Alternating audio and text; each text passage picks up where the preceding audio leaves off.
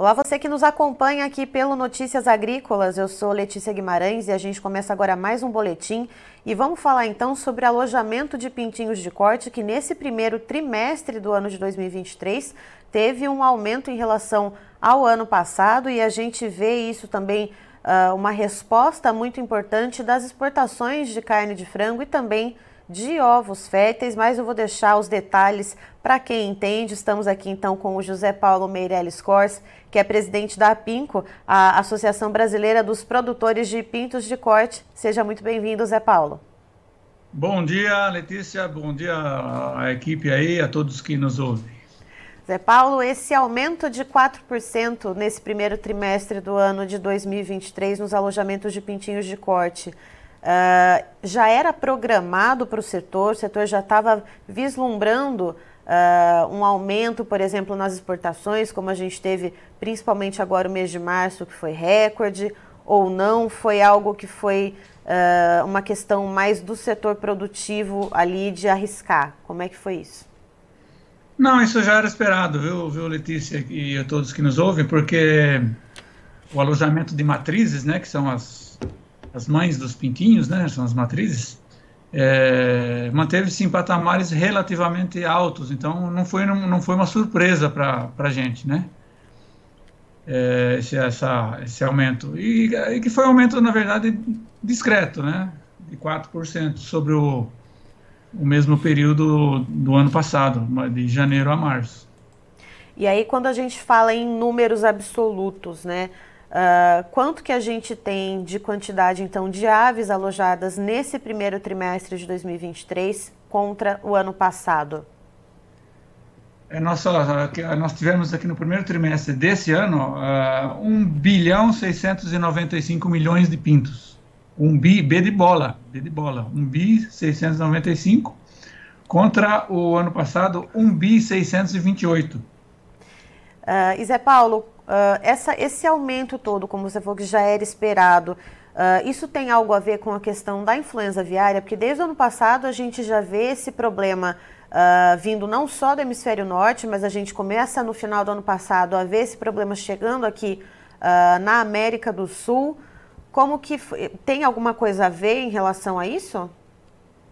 Não, no, no, meu modo de entender, não. Isso é uma inércia que, que veio já de um ano, um ano e pouco, nos aumentos de alojamento.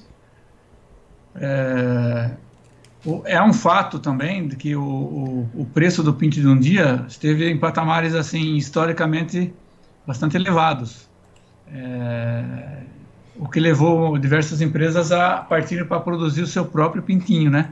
Eu sempre lembro, né, Letícia e quem nos ouve, o pintinho nada mais é do que a semente do frango, né? Você planta a semente de milho, colhe milho. Você aloja pintinho, você colhe frango. E também outro fator que impulsionou muito e que se confirmou foi a perspectiva de, de melhoras muito acentuadas na exportação de carne de frango, o que realmente aconteceu. Aí sim, aí a influenza, ou, ou, ou digamos, a não, não ocorrência de influenza no nosso país até agora ajudou a catapultar muito as exportações, sem dúvida. É, no mês de março a gente viu um recorde nas exportações, a gente já vinha de uma crescente né, em resultados positivos, pelo menos desde o mês de janeiro, mas março a gente viu um aumento muito grande, superando as 500 mil toneladas embarcadas. Esse mês de abril a gente também viu um resultado que se encaminha para ser um resultado bastante importante.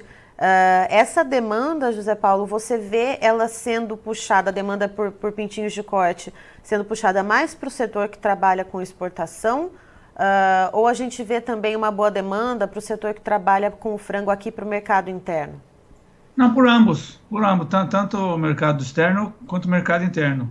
O, a questão, falando de mercado interno, é que, apesar de todos esses indicadores muito positivos, quais, quais sejam, é um recorde de exportação de carne de frango, recorde de exportação de ovos férteis. Em, em, março, nós exportamos 43 milhões de ovos férteis, que é um pintinho que vai virar frango lá longe, em outro lugar. É, apesar também da, da, da queda das, da, dos insumos para a fabricação de rações, o frango, o preço do frango abatido internamente não, não está bom. Então, não está praticamente remunerando. É, e não sei, acho que diversos fatores explicam isso. Talvez o baixo poder aquisitivo aí da população, apesar de, da carne de frango ser muito barata. Ontem aqui na cidade onde eu moro, eu, passei no supermercado, tinha frango, frango inteiro a 6,80.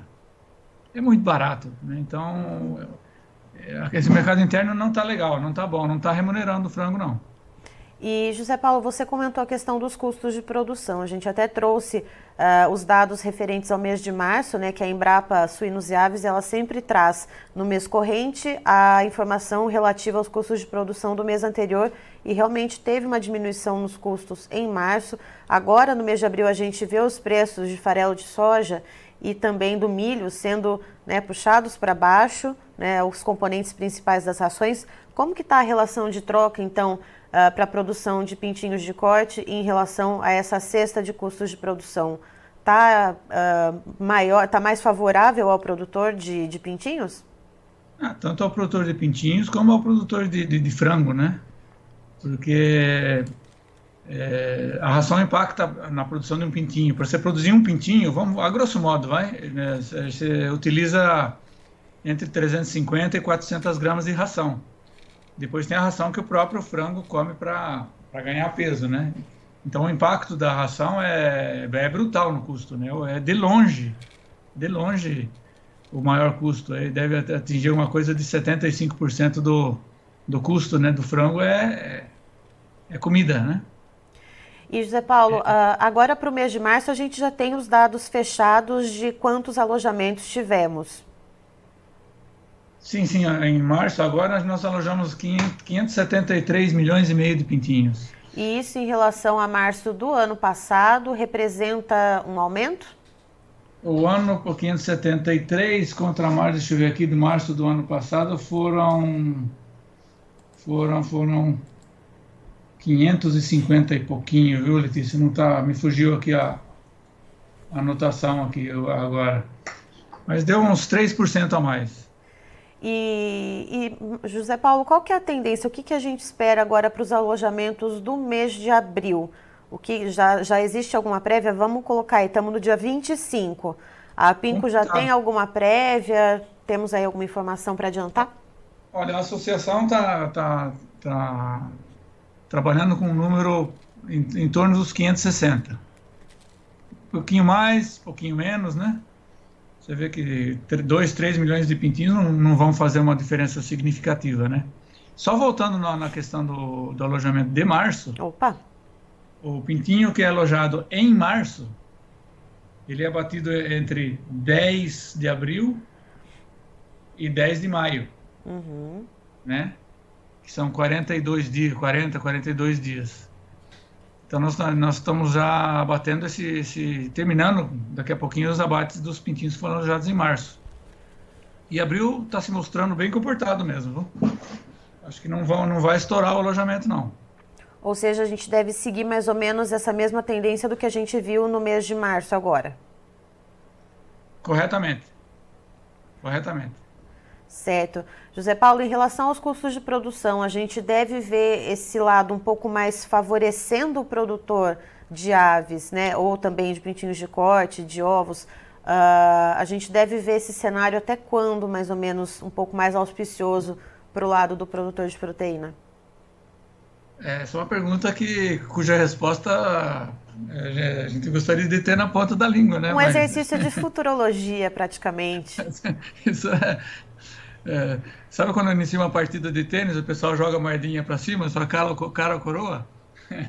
É mais, é mais ou menos assim.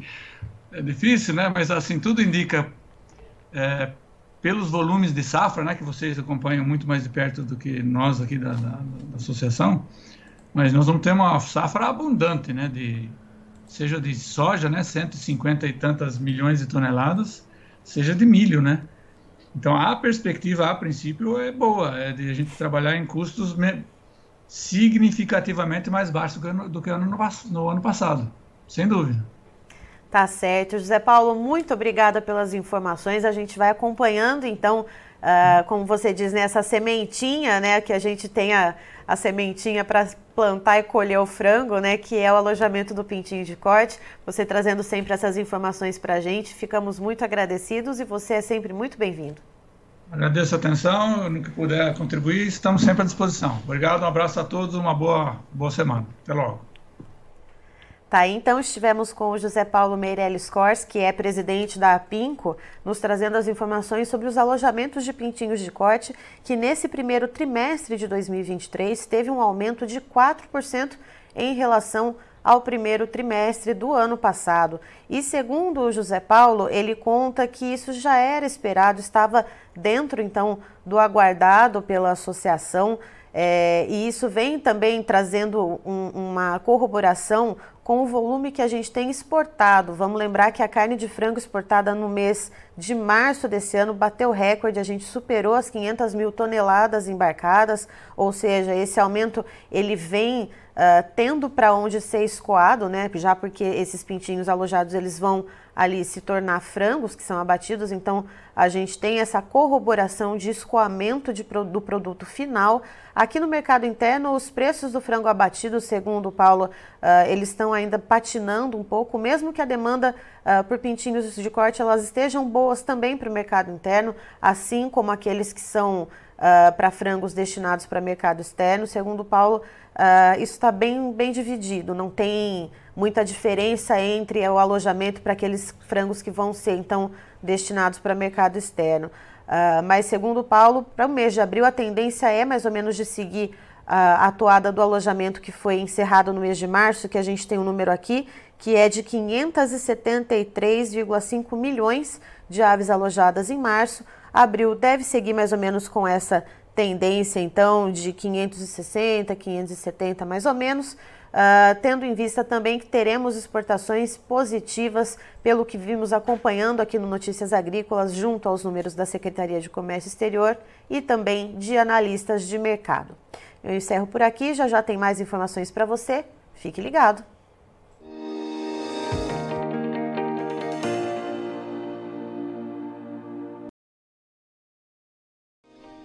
se inscreva em nossas mídias sociais. No Facebook, Notícias Agrícolas. No Instagram, arroba Notícias Agrícolas. E em nosso Twitter, arroba Norteagri. E para não perder nenhum vídeo, não se esqueça de nos acompanhar no YouTube e na Twitch, Notícias Agrícolas Oficial.